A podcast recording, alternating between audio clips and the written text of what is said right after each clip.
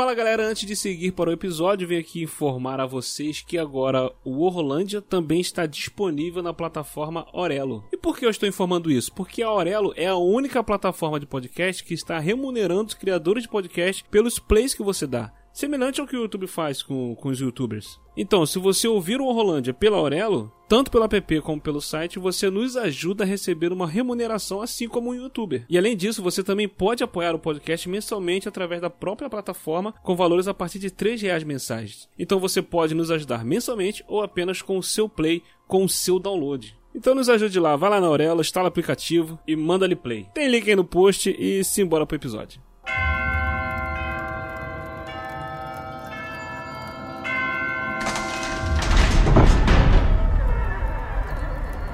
Seja bem-vindo a Orrolândia e prepare-se para a experiência mais aterrorizante que a Podosfera já viu. Sangue, morte e gore.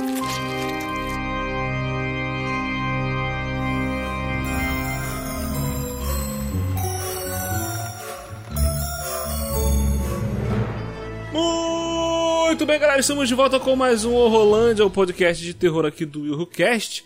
Eu sou o de Souza e hoje, hoje eu vou falar da tão maravilhosa série Chuck. Quem acompanha a gente no Instagram, lá no grupo do Telegram, sabe como eu tô maluco com essa série.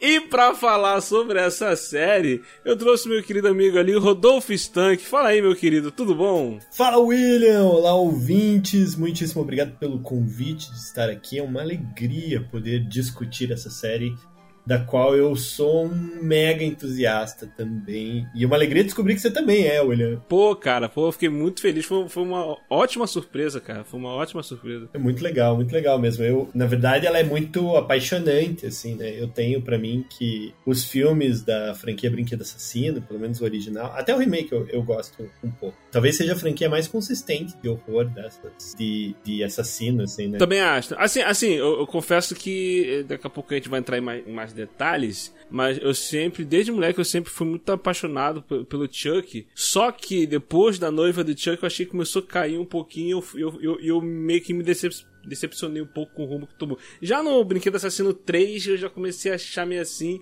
e eu comecei a ficar meio, meio que um pouquinho desanimado, que foi caindo bastante. Mas nos filmes, depois que foi, foi tendo, né, o, o, esses dois últimos que tiveram, foi o culto de Chuck que teve antes, a maldição do Chuck, e o culto de Chuck deu uma, uma respirada, eu, pô, legal, vamos ver como é que vai ficar agora. Aí a série, cara, eu não esperava que ia ser tão boa assim, não. Me pegou surpresa mesmo. Então, o Noiva de Chuck foi o primeiro filme de terror que eu fui ver no cinema. Implorei pra minha mãe me levar, assim. Caramba! É, muito doido. Eu tinha uns 11 anos, 11, 12. E eu lembro, porque eu, eu, já era muito fã da franquia, porque ela passava muito no SBT, né? Eu lembro que. Sim. Uma outra coisa marcante, o primeiro filme, o primeiro Brinquedo Assassino, acho que foi o primeiro filme legendado que eu aluguei, assim. Porque eu queria saber como é que era, assim. Tinha uma coisa, tinha um imaginário muito forte na minha cabeça desse filme, assim. Então, eu tenho um carinho, tenho um lugar muito especial dessa franquia, assim. E para mim, a série é um dos pontos altos da franquia. Com certeza, também acho. Mas antes de continuar, cara, fala aí onde é que a galera pode te achar, onde é que a galera pode te encontrar aí nas interwebs. Nas interwebs eu estou no podcast Hora do Espanto, que é um podcast mensal, uh, apresentado por mim, pelo Paulo Biscaia Filho e pelo Marcelo Miranda, que é crítico de cinema. Só fera, né? Só fera. Inclusive todos nós, já aproveitando o jabá, incluindo o William, estamos dentro do livro O Melhor do Terror dos anos 90, lançamento da editora Script que saiu Sim. esse ano. E quem quiser ainda procurar pelas livrarias aí. Eu não sei se vai ter em muitas, mas eu lancei um livro, que é o resultado da minha tese, chamado A Zona Crepuscular, este ano também. E que é um trabalho bem legal sobre o quanto o cinema fantástico e a literatura fantástica afetam a nossa percepção do jornalismo. E fala bastante sobre Além da Imaginação, que é um, uma outra série que eu amo muito. Sim, top, show, show de bola. É, o, o, livro, esse teu livro, ele tem na, tem na Amazon também? Vendendo lá? Tem na Amazon, tem na Amazon, no site da editora Estronho, e eu tô começando a negociação agora para as outras editoras, eh, para as outras livrarias. Show. Eu vou fazer assim, eu vou deixar os links aqui na, na, na descrição, tanto do livro do Rodolfo como do livro do que do Rodolfo também. do Terror Não, dos anos... É, o outro é, é, nosso, porque eu sou só um dos organizadores. Aí. Isso, isso, do terror dos anos 90. E tem o terror do, o melhor do terror dos anos 80 também. Então, galera, é, já falei bastante aqui no podcast sobre esse livro, falei lá no grupo, no Instagram também. O Rodolfo é um dos organizadores. É, a Diversão também está participando com essa galera aí, galera muito top, muito top. Então, vou deixar todos os links aqui, o link lá do podcast também, tá? Pra, pra a galera também conhecer. E vamos lá, vai ter um papo aqui sobre a série. O que a gente achou da série? Vai ser um papo com spoilers. Se você não assistiu essa série ainda, pelo amor de Deus, para esse podcast, vai assistir. Cara, é muito bom, você vai se divertir bastante. Depois volta aqui que vai ser um papo com spoilers.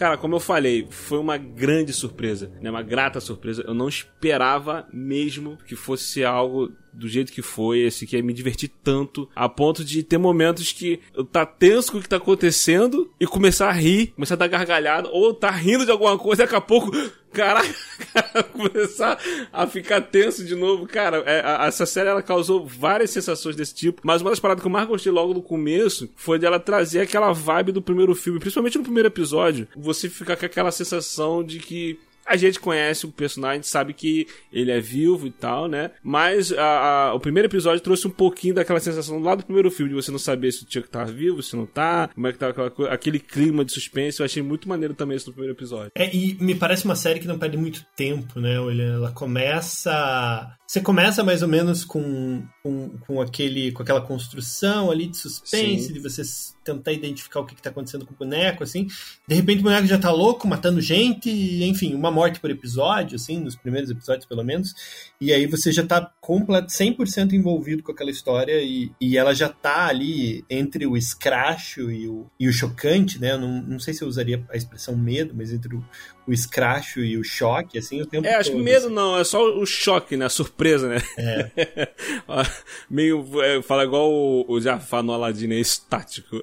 É. meio, meio choque ali, porque é, eu acho que a intenção dessa do início era meio também causar essa sensação de, de novidade para quem de, de repente não conhece nada do, da franquia. Né? Provavelmente deve ter alguma criança, algum moleque, algum, alguém que nunca viu nada e, e começou pela, pela, pela série, por exemplo. Então, de repente, pegou um pouquinho. E a série, ela, ela, ela amarra bem com o resto do, da franquia. Para quem não sabe, a série ela é escrita, produzida pelo Don Mancini, que é o criador do Chuck, da franquia toda. E ela dá continuidade ao filme O Culto de Chuck, né, que foi lançado lá em 2017. E ela também ela, ela mantém todo o legado de todos os filmes da franquia inteira. Ela consegue amarrar ali. Aos pouquinhos ela vai dando um pouquinho de cada coisa para quem nunca assistiu entender onde que, em que ponto eles, eles estão, né? É, ele faz referência, inclusive, a todos os filmes da série, com exceção do remake, evidentemente, né? Mas ele faz referência ao primeiro filme, porque tem personagens do primeiro filme, tem personagens do segundo filme, além do próprio Chuck, né? A irmã, do, a irmã adotiva é do Andy Barclay, que é o personagem uh, do primeiro filme, e ela retorna que é uma personagem que já tinha feito uma ponta no culto de Chuck. Isso, no final. Além disso, o, é, o Chuck faz referência às mortes deles em praticamente todos os filmes, mas especialmente do segundo filme. O Andy Barclay, que é um dos personagens, ele não é exatamente o protagonista da história, né? Mas ele é um, um personagem muito proeminente na série. Ele faz referência ao fato de ele ter estudado numa academia militar. Uma das personagens da série Pilar é a é a Tiffany, né, que é a, a, a namorada do Chuck, e ainda a gente tem uh, citações ao filho do Chuck, que é um trans kid, em um determinado momento ele fala, mas especialmente o culto de Chuck e o Maldição de Chuck por conta da personagem Nika, né, que é filha do que é a, a que é interpretada pela filha do Brad Dourif, que é o é que é o dublador do Chuck. A Fiona Dorothy, né? Fiona ela, A Fiona Dorothy, ela faz, ela faz a Nika. Foi uma personagem que, tipo assim, apareceu ali no A Maldição de Chuck, né? E ficou, já veio. Já veio pra poder ficar e fazer parte da franquia, né? E é muito maluco porque ela não só veio e ficou, como ela ainda está, né? Então ela tá sendo levada pra segunda temporada, me parece, assim. Exato, exatamente, exatamente, exatamente. Cara, e ela fazendo... É, quando eles começaram a fazer... É, mostrar em flashbacks o passado do Chuck, né? Do Charlie Lee Ray, né? O assassino, sei lá, o que ele vindo lá desde criança, vindo construindo aquela, essa parte. Quando mostrou ele mais jovem, a primeira vez que ele aparece, eu falei assim: caraca, mano, pegaram um cara igualzinho ele, mano. eu fiquei, pegaram um cara igualzinho o, o, o Brad. Aí eu tô vendo, fico meio, meio estranho assim, porque era um outro ator, né? E e, e, ele dublando o cara depois que eu fui ver no Instagram dela, que foi ela que fez o ele jovem, né, cara? Cara, ela mandou muito bem nos trejeitos dele. É, eu acho que é, é muito parecido. Eu, inclusive, fiquei com vontade de rever o primeiro filme, porque ele tem, um, tem uma das cenas que acaba quando tá para começar a primeira cena do, prim do primeiro filme, né? Que é ele saindo e sendo perseguido pelo policial. Assim. Exato, exato. E até quando a, a, série revela pra gente que foi ela que ligou pro, pra polícia pra poder entregar ele, né? Falar onde é que ele tá, né? Pra poder a polícia ir atrás dele. Eu falei, caraca, foi, foi bem amarrada essa parte também. Foi uma boa sacada. Não, é muito bom. E, e me parece, eu sei, você comentou aí desses altos e baixos da franquia, principalmente a partir do Noiva de Chuck, mas me parece que em A Noiva de Chuck ele abandona abandona a linha principal da narrativa do, da série, que era o Chuck perseguindo o Andy Barclay, e vira uma Isso. outra coisa, né? Vira. Primeiro, tem essa coisa de ser a noiva de Chuck, quase uma amarra direta com, sei lá, a primeira grande sequência. É, continuação no cinema que é a noiva de Frankenstein, né? Então é uma espécie de homenagem aí indireta aos filmes da Universal. E o filme começa, é, é o momento que. O, o Chuck sempre foi um boneco muito engraçado, muito escrachado, muito divertido. Mas é o momento em que a franquia ela assume o lado do humor é, num equilíbrio até maior do que o lado do horror, né? Então ela, ela se assume como muito mais diversão do que espanto. Ela assim. abraça totalmente esse lado, né? Do, do, a noiva do Chuck, e depois no filho do Chuck, então, abraça de vez. E nos outros filmes que vieram depois, o, o A Maldição de Chuck, o culto de Chuck, ainda tem um pouco, mas ele meio que ficou balanceado no lado mais terror. E uma coisa que é interessante, cara, o Dom Mancini, né, que é o criador da franquia, eu acho que é a única coisa que ele fez, né, cara, na carreira dele inteira, é só, ele só trabalha com o Chuck, né? Eu tô vendo aqui que ele fez um trabalho como roteirista antes do, do Brinquedo Assassino, né? Ele trabalhou pro Charles Band no início da carreira, assim, quando ele tava na faculdade, assim, ou saindo da faculdade. Isso, isso. O Charles Band mesmo é o filme. É... O Monstro Canibal. Isso. É um filme de 88. Recentemente ele trabalhou com Nick Antosca, que é um dos produtores do Chuck, é, roteirizando uma série chamada Channel Zero, que eu nunca vi, mas as pessoas falam muito bem dessa série. É, e ele também trabalhou como produtor roteirista na, na série Hannibal. Né, isso, isso. Ele foi convidado é. uh, para escrever para Hannibal, que é um. Ele meio que se convidou se convidou e o Brian Fuller chamou ele para trabalhar. Né? Exato. Então ele tá aí já quase 40, quase 40 anos, né? 30 e poucos anos de cabeça no Chuck como roteirista, depois diretor roteirista, né? E, e, sempre se reinventando, tentando meio que se reinventar, né? Esse dia eu tava falando sobre a série no, no grupo do, do, Telegram da gente, né? Que uma, um dos ouvintes lá, a galera que você tá ouvindo, quiser participar do grupo do Telegram, tem o um link aí, a galera troca ideia lá. Uma ouvinte nossa lá, a Ingrid, ela comentou sobre que ela nunca gostou muito sobre a forma como os slashers trabalham as mulheres é sempre mulheres sendo perseguidas, sendo abusadas, sendo assassinadas, né? É a forma como ao longo dos anos os, o, o, cinema slasher é meio que sempre forçou esse lado assim, né? E a gente, a gente conversando, a gente reparou que o Chuck, ele não tem isso, né? O Chuck, ele mata qualquer um, né? Ele não tem esse lance de só mulheres, né? É homem, é, é idosa, é criança. ele não tem isso, né? Tipo assim, então é, o Dom Mancini, ele nunca levou para esse lado né, a, a, o, o, Chuck, né? É, me parece, e tem uma própria experiência do Dom Mancini, né? O Dom Mancini é, é um ativista LGBT, inclusive. Sim. Namora uma pessoa, namorou durante um tempo um, um, um, um, menino aqui de Curitiba, inclusive. Olha. E o Paulo Biscaia Filho, que é um, conhecido diretor de cinema e apresenta comigo lá a Hora de Espanto, ele chegou a conhecer o Dom Mancini pessoalmente em Curitiba, o que é que maneiro, uma cara. coisa muito inusitada. Na verdade, se conheceram num festival e tal. Mas é, de qualquer forma, é uma coisa muito inusitada.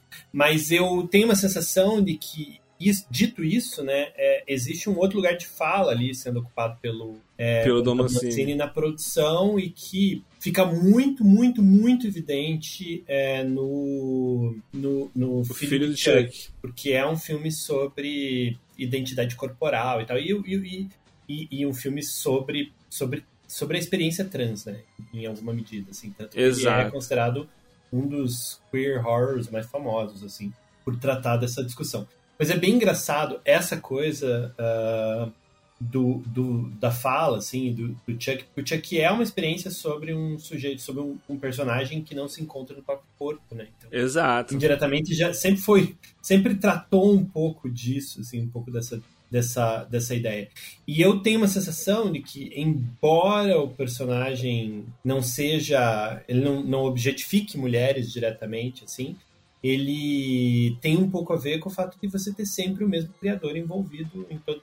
Isso é raro, né? Inclusive em franquias. Exato, isso é muito raro, cara. Isso é e você conseguir raro. acompanhar o personagem o tempo todo. A, a, única franquia, assim, que eu, que eu lembro de ter o mesmo cara de frente o tempo todo foi Pânico né? Teve os quatro filmes, né? Que agora o quinto filme vai.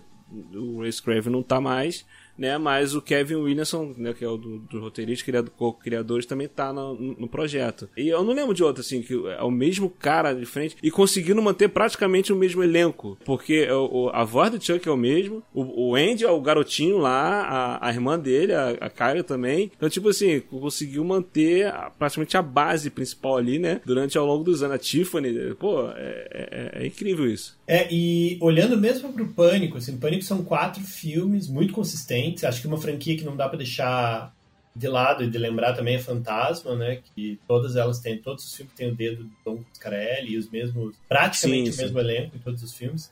Mas são aqui no Chuck são sete filmes e uma série. É. É bastante é coisa para você é muita coisa. manter a consistência. E assim, a série espetacular, acho que eu comecei a falar isso, não terminei, ela amarra esses diferentes tons que os filmes às vezes têm de variação, né? Porque eu tava lembrando, o Maldição de Chuck, ele é um pouco mais sério do que do que os demais, né? Do que principalmente. Uhum. Ele é um pouco mais sério, especialmente do que o, o Filho de Chuck e a Noiva de Chuck, que são filmes mais escrachados é, por definição, assim, né? O, o Noiva de Chuck em vários sentidos. E o Filho de Chuck em, em múltiplos outros, assim. Mas, em particular, uh, o Cult of Chuck, ele é mais ousado conceitualmente. Eu, talvez não seja um filme perfeito, né? Um filme com muitas falhas. Talvez seja o mais fraco da franquia. Mas ele vai para ele aponta para tudo que é lado. Assim, ele vira, vira uma narrativa que parece já construir limites para essa série, assim. Que, tipo, Exato. é a base, assim, pra gente entender como ele se espalha. É, ali, ali ele traz pra gente a, a, o conceito de do Chuck se multiplicar. Isso. Né? Porque até então não existia isso. Esse falso protagonismo, esse, tipo, o que, sei lá, o destino da personagem Mika, Nika, aliás, uh, o falso protagonismo do, do, do, Andy Barclay, que vira aí essa figura desse herói, mas que é tá caçando o Chuck, né? Isso, isso, Ele fica com uma cabeça, torturando uma cabeça de Chuck é muito bom isso. É. Não, cara, mas é, é, é essa questão dele, dele se multiplicar foi, foi uma boa sacada, porque na franquia inteira, né, lá no início, ele vai morrer, então pra poder sobreviver, ele, ele faz o ritual lá, voodoo, pra poder passar a alma dele pro boneco. Depois é ele tentando se, se livrar de sair disso, voltar pro corpo é, para um corpo humano, né? E no decorrer do filme ele acaba não conseguindo, né? Tipo, ficou tempo demais, né? E, e começa a a conviver com isso. Aí nesse do culto de Chuck, ele que, tipo, ele pesquisou na Deep Web o truque novo de voodoo. Caraca, é muito bom isso, cara. É muito bom. É muito bom ele trazer isso, assim, dessa forma, né, cara? Assim, a, tecnologia, né? Tipo, ah, agora com a internet, eu entrei na internet lá, pesquisei um truque novo de voodoo e agora eu consigo me multiplicar. E agora a gente tem na série isso, essa luta dele de pra tentar montar o, o, o, o exército dele, né, de Chucks. É, não fica muito claro não que, não que isso importe na série, mas não fica muito claro por que, que ele quer ter um exército pra ser mandado pro país inteiro, né? Não, ele só quer é, se espalhar e, e, e, e, perpetuar a matança dele, né? Porque ele vive só pra isso, cara. Ele não tem outra. O que, que ele quer pra vida dele? Nada, ele só quer matar, cara. É incrível isso, cara. É, é, um, é, um, é um serial killer é, é...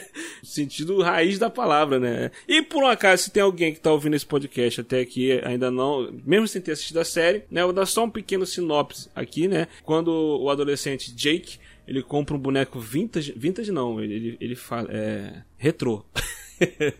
em uma liquidação, né? A vida dele muda para sempre e a vida da pequena cidade lá que passa a viver um caos é, à medida que uma série de assassinatos começa a expor não só a hipocrisia, os segredos da cidade. Cara, o lance da série que eu achei também uma parada muito maneira que no primeiro episódio, todos os personagens que a série apresenta são desprezíveis. Você, no primeiro episódio, você já tá com raiva de todo mundo. Você já tá querendo que o cara, o que vai meter a faca em geral aí, vai sair matando em geral e tal. Só que no decorrer da série, a gente começa a se apegar aos personagens, cara. Sim. Em particular, a protagonista, a menina, eu esqueci o nome dela, mas eu já vou lembrar, a Lexi. Alexi. Ela é uma personagem muito desprezível e ela vai se tornando, enfim, protagonista da série e a gente vai gostando muito dela. Assim passar do tempo. Sim, cara, a gente vai torcer, a gente passa a torcer pra ela não, não, não, não, morrer, cara. Tem uma, tem uma característica de personagens não muito dimensionais, assim, né? Eles são, são, são personagens complexos. Eu acho que o,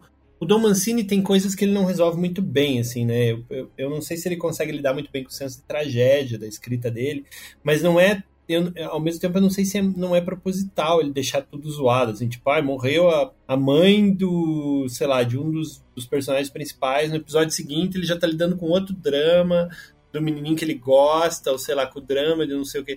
Então parece que os personagens não são muito é. afetados por mortes importantes, assim. Eu acho que o único personagem que ele, que ele meio que fez isso foi o, o, o primo, né, do, do, é. do Jake, né? Caraca, que foi a, a morte da mãe dele foi cruel, né? Tipo, o Chuck, o Chuck jogar ela lá de cima e ela cair em cima do carro com a cara dentro do carro, cara.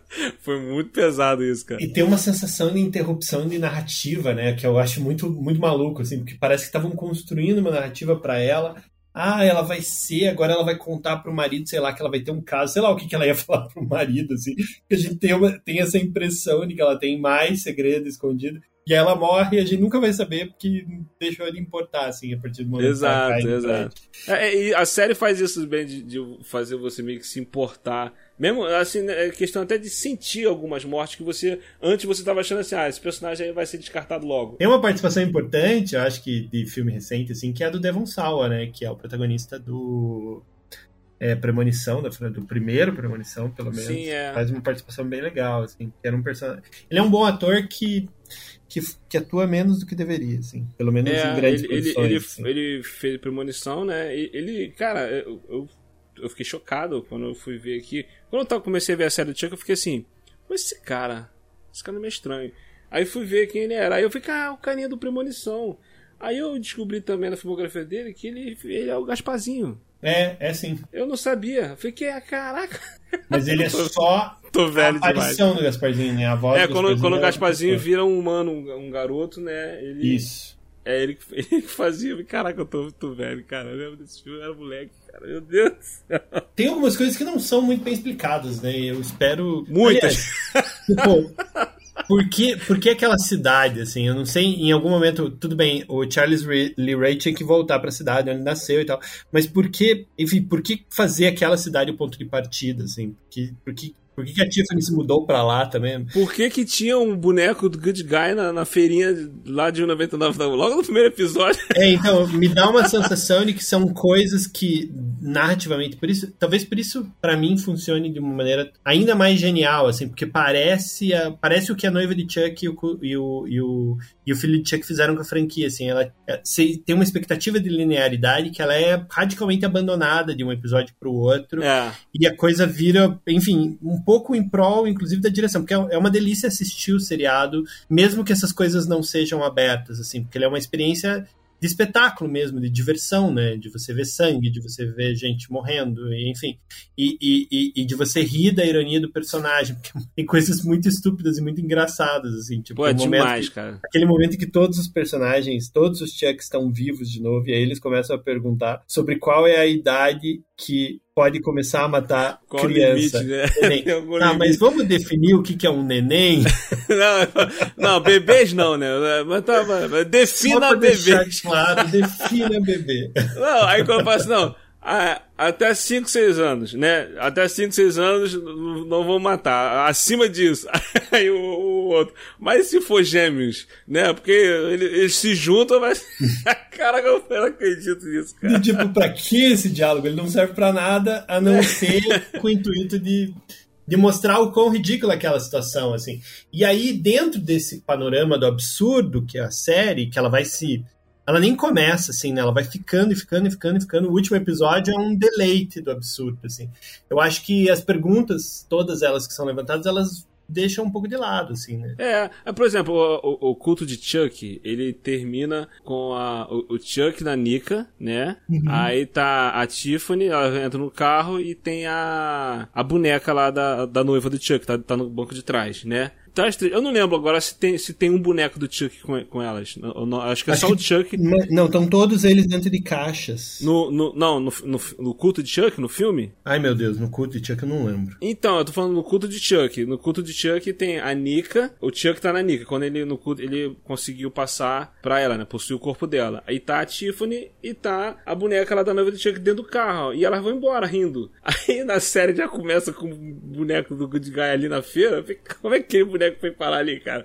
Então, tipo assim, é, são coisas que a, série vai jogando no decorrer. Igual, tipo assim, como é que funciona o, o lance do. De, dessa multiplicação do Chuck? Eles têm as memórias, eles compartilham as memórias, o que um tá fazendo o outro sabe também, como é que tá. A, são coisas que a série não explica, e o mais maneiro que eu acho disso é que não precisa explicar. Tá ali, cara, só curte a parada que você falou, tá? Pelo entretenimento. Vai na, vai na, vai na onda, entendeu? Tem certas coisas que não, que não é pra, pra explicar mesmo. Se for tentar explicar, vai, aí vai muita coisa perder a noção, né? Eu, eu também acho que ele é meio. Ele pega, ele transforma o personagem num personagem muito elástico para várias coisas, né? Então a gente tava comentando um pouquinho antes de começar a gravar sobre a cena final, né? Que de repente o Chuck aparece para dar risada da cara do espectador, dizendo: olha, de fato tem um monte de coisa que a gente não sabe o que, que vai acontecer. Yeah. Porque, porque, enfim, essa é a nossa história de hoje, ponto. Daí ele fecha o livro, né? Meio que imitando esses, esses apresentadores de, de séries de horror. Da cripta, é, né? Em particular o Crypt Keeper, né? Que, que tem uma, uma ideia bem parecida e uma risada parecida, inclusive. Então, e é muito ridículo porque ele quebra, faz essa quebra de quarta parede, né? Mas também ele já é muito metalinguístico, acho que. Exato, é o que a gente tá falando. Tipo, é, é, eu não lembro de ter nitidamente isso dele quebrando a quarta parede, mas como você falou quando a gente estava off, né, que tem essa metalinguagem lá no, na noiva do Chuck, no filho do Chuck, né, na noiva do Chuck tinha o lance do, do filme dentro do filme, né, da, da Não, no da... filho de Chuck que tem, que, que É no filho do Chuck, é, exato, é no filho do Chuck tem isso. Que ele acorda os pais dentro de um set de filmagem sobre a história do filme do Chuck.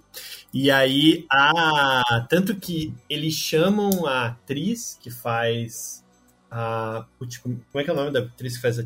A Jennifer Tilly. Eles chamam a Jennifer Tilly de, de Jennifer Tilly porque no filme ela interpreta ela mesma. É uma atriz interpretando ela. É, então é, é tipo, bom, é, é, muito maluco. Assim, ela é uma atriz é interpretando a Tiffany e dublando a Tiffany, mas na verdade é a própria Jennifer Tilly. Eu não consigo imaginar outra atriz para fazer essa personagem, cara. Eu, eu não consigo imaginar.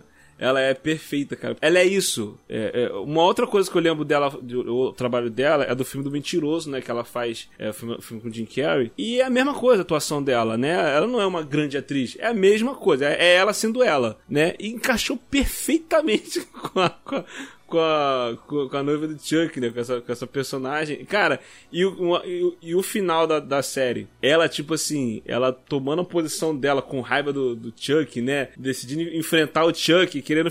Ela, to, ela tomou um protagonismo ali na, na reta final que foi maravilhoso, cara. E eu acho que a Jennifer Tilly nunca fez nada muito grande além do Ligados pelo Desejo e do Mentiroso, né? Eu, eu, eu ela sempre foi uma atriz muito de baixo clero, assim, de papéis pequenos.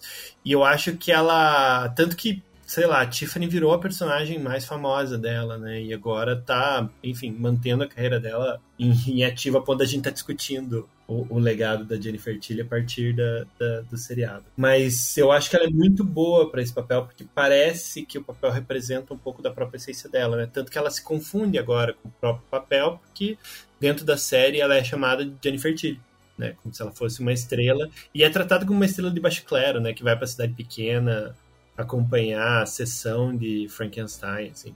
promovido pela prefeitura, que é uma coisa que gente de Hollywood não, não faria. Assim. Sei lá, tanto faz chamar ela de Tiffany, de Jennifer Tilly, de noiva do Chuck, que é o mesmo personagem.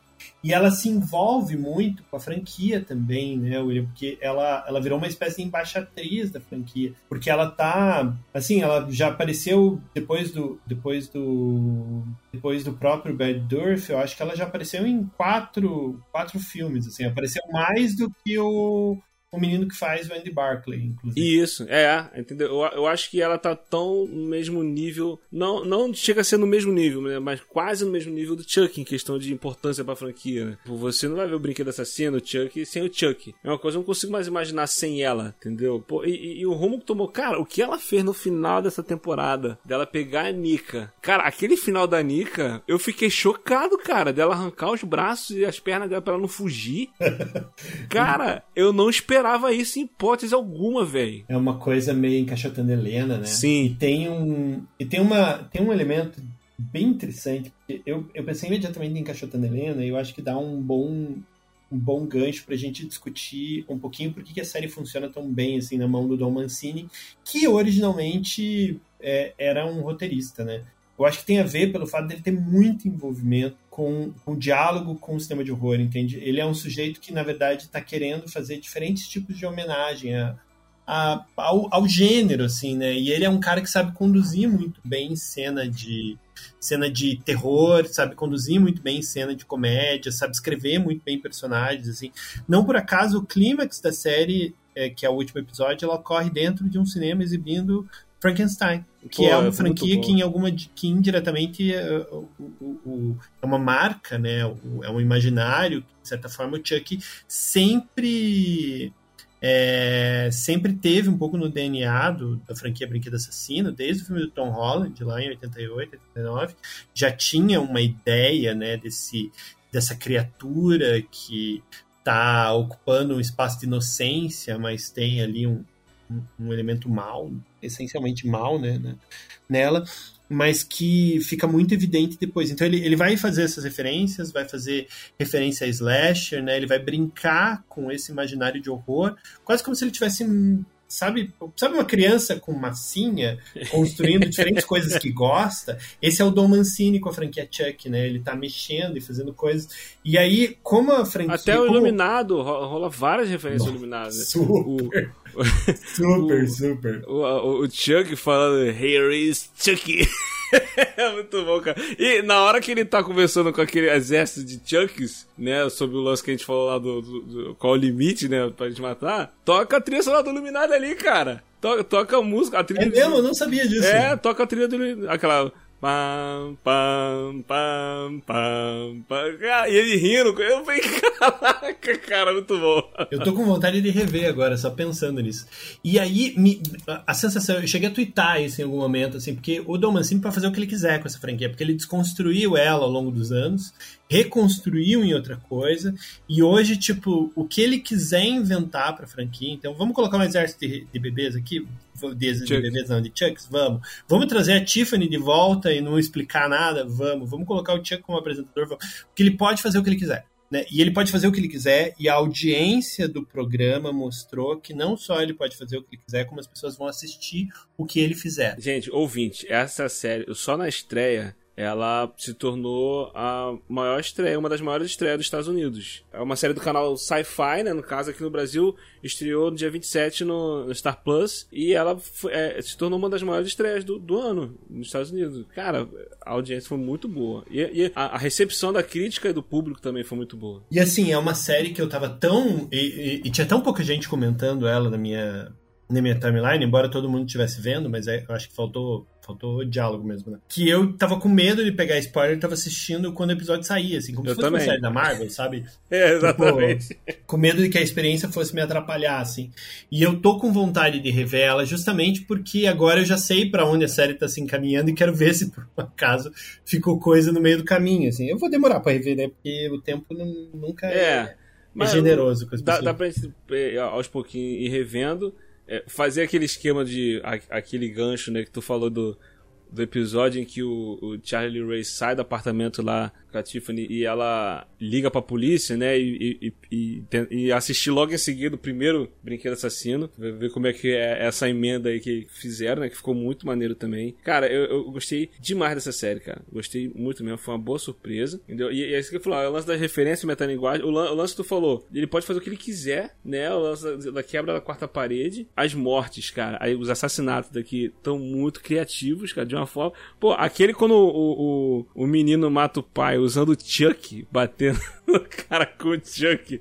E a câmera dando um zoom na cara do Chuck. O Chuck. Cara, ele faz uma contagem das mortes e ele diz que foi ele que matou essa. É, foi ele que matou.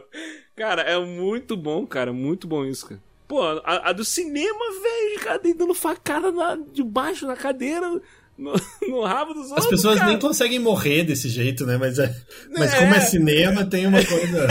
eu falei, colega cara, não é possível, cara, a pessoa com a facada na bunda, a pessoa vai morrer assim instantâneo. É o que pô, não, não, faz sentido, mas vale. É o Chuck, cara. Ele tá enfiando a faca por debaixo da cadeira, cara. É uma série, é uma série de fantasia também, né? É uma, uma fantasia, porque, sei lá, tem magia, tem, tem monstro, tem enfim, é uma série muito mais de fantasia em alguns aspectos, e aí por isso a gente deixa de lado essas coisas. Cara, mas é, é, é só de imaginar morrer com uma facada assim, sentado, meu Deus do céu.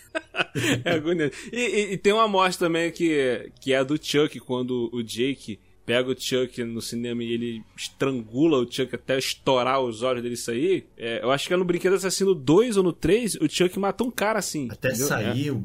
os olhos. O olho, é tipo, é, tem, tem, tem uma, uma morte assim, no, eu não lembro se é no Brinquedo Assassino 2 ou 3, que, que o, o Chuck faz, eu não lembro se ele usa alguma coisa de peso no corpo do cara, que acontece a mesma coisa, o olho começa a, a, a esbugalhar, começa a sair sangue do nariz, coisa assim e tal. Foi uma autorreferência ali no caso que ele fez. E é uma série muito violenta.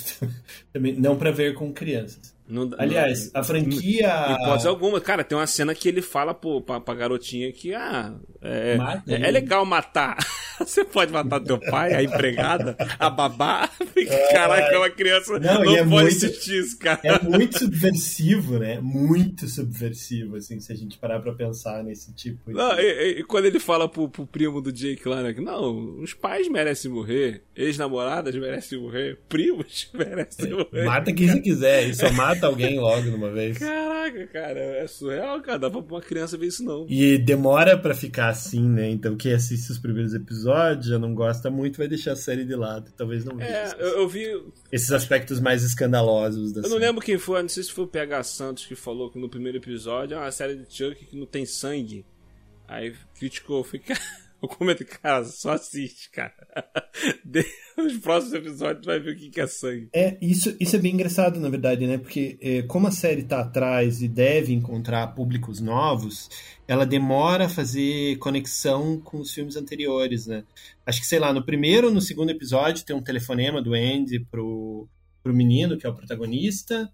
Uh, tem um garoto lá do podcast que comenta alguma coisa. É, que comenta alguma coisa, né? O, o, o menino Jake Wheeler, é, que recebe um telefonema, mas leva uns quatro ou cinco episódios para aparecer, por exemplo, o Andy Barclay, né? E a, e a Tiffany, porque na verdade ele tá todo concentrado naqueles personagens iniciais, assim. E parece uma, uma decisão meio esperta, porque a narrativa se foca nesses três ou quatro personagens, né? Que são os primos, os dois primos, né? O protagonista que, que que é o menino gay, e o, e o, e o, e o, e o, namorado, o que se torna o namorado dele, que é o menino do podcast, e a Alexi, que é meio vilã. Assim. Então, esses quatro meio que assumem uma, uma esfera de protagonista e a narrativa é centrada nos quatro, né? No, nos dramas de cada um desses quatro personagens. E vocês que em algum momento eu esqueci, tipo que esqueci tudo que veio antes, assim, porque estava interessado, sabia mais ou menos qual que era Você o caminho. Estava interessado no que estava sendo contado ali. Mas estava interessado no boneco tocar horror naquele núcleo novo com aqueles personagens que eu me afeiçoei bastante. Isso, né, exatamente. Tempo, assim. Então é bem engraçado. É, como se a série viesse assim, ó, a, a, lembra disso aqui? Pra quem não conhece, ó, tem isso aqui também, ó. Aí começa a apresentar os outros personagens. Mas é uma série muito boa, imperdível, assim, pra quem, pra quem gosta do gênero, assim, acho que é a série mais importante de horror desse ano. Eu não sei, inclusive eu apaguei da minha cabeça umas outras séries que eu gostei bastante. Como, por exemplo, o Missa da Meia-Noite, que eu acho uma série muito boa também, mas eu acho Chuck melhor, assim, acho que é, é uma série importantíssima, até pra gente pensar, pensar o que fazer com propriedade intelectual, né, porque o, o Mancini recusou, acho que ele recusou dinheiro, mas ele recusou crédito também, uh, no remake, que eu acho levemente decente, o remake de 2019 ou 2018 do Chuck, é, do Brinquedo Assassino, porque essa é uma marca que pertence ao estúdio, né? O, a marca Brinquedo Assassino e tal, mas não os personagens originais. Então eles podem explorar a franquia, tipo, a ideia da franquia, mas não podem explorar os personagens. Então me dá uma sensação, eu até gosto daquele filme, mas o, o Dom Mancini recusou porque ele queria trabalhar como uma espécie de autor, mentor dessa franquia, né? E a segunda temporada já está garantida, o que significa que a escolha dele foi adequada. E ele basicamente ofuscou, porque embora eu tenha gostado, o filme fez barulho em 2019. É, eu, eu é de 19, né? Não é de 18. É, eu gostei é de desse filme que é a, a versão tecnológica. Que o Mark Hamill faz. Pô, o Mark Hamill ficou muito bom. Então, Mas ele é um. Ele é o um... boneco é horroroso. Meu Deus! ah, até gosto. Assim. Mas eu, eu, eu, eu acho que ele atribui seriedade. Atribui seriedade de verdade, assim, tenta discutir coisas sérias numa franquia que não é feita muito para isso, assim, é. sabe? Ou pelo menos já abandonou esse aspecto. Então ela dá uma espécie de deslocado. Parece que você não tá vendo um filme do Brinquedo Assassino. E você não tá, de verdade. Você tá vendo.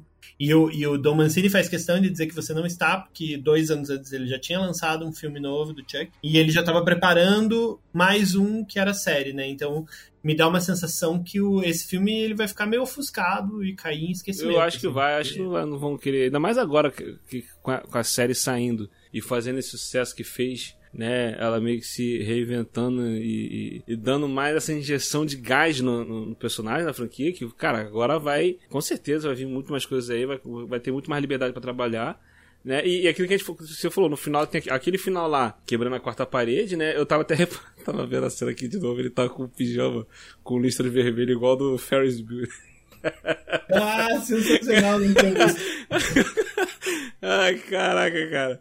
E, e ele tá. É... E, e, cara, melhor, ela deixa muita coisa aberta, como o próprio tio que fala. Tá, ele tá ali, a Tiffany tá ali, o lance da, da, da Nika, né? Que, caraca, explodiu a cabeça. E, cara, e o mais interessante é que são duas coisas. No primeiro. Na, nessa primeira temporada, ele menciona o filho dele, que quando ele tá falando lá com, com o Jake. Com, é Jake? É Jake, é com o Jake, ele menciona o filho dele e tudo mais. Nesse, acho que é no último episódio, a Tiffany menciona a Glenda, a filha. Porque no final do, do, do da noiva de Chuck, ele tem duas crianças, né? Que ele quer fazer o negócio. Da, da noiva não, do filho de Chuck. Ele pega duas crianças lá. Eu, agora, eu cara, eu tenho que rever esse filme, cara. Eu tenho que rever esse filme. Que eu lembro que tem um lance de, de duas crianças, dois bebês mesmo. Eles querem passar a alma do, do, do, do Glenn pra um dos, um dos bebês, uma coisa assim. E no final do, no final do filho de Chuck, a, a Tiffany tá com duas crianças mesmo, de seis anos, né? Um menino e uma menina, né? Aí, a, a aí tem a, a, a babá, reclama com ela que a, a menina é muito violenta com ela, Glenda,